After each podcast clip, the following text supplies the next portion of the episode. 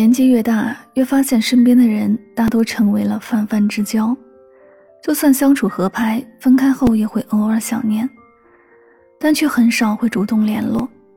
不是我们变冷淡了，而是每天需要操心的事情太多，很难腾出时间去关心别的事情。人走着走着就散了，情不知不觉就淡了。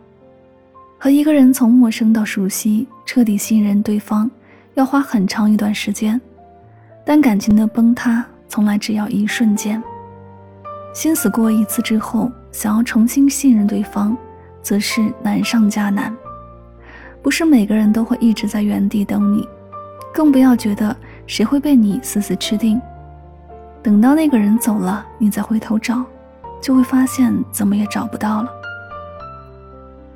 也许在别人眼里，你过得很好，很风光。他们都想从你这里讨点好处，但在真正关心你的人眼中，却能看透你的悲伤，心疼你的辛苦。我们不是超人，都有撑不住的时候。这个时候，若是有个知冷知暖的人陪在你身边，就是莫大的幸福。感情要好好经营，不要等自己需要的时候，才想起来去联系。错过一辆车可以再等，错过一个人就是一辈子。真情如纸，皱了再难抚平。有一种东西看似不起眼，却千金难换，那就是感情。不要仗着别人的好就肆意挥霍，从来不给对方半点回应。再真诚的心也经不住反复践踏，再执着的人也受不了随意冷落。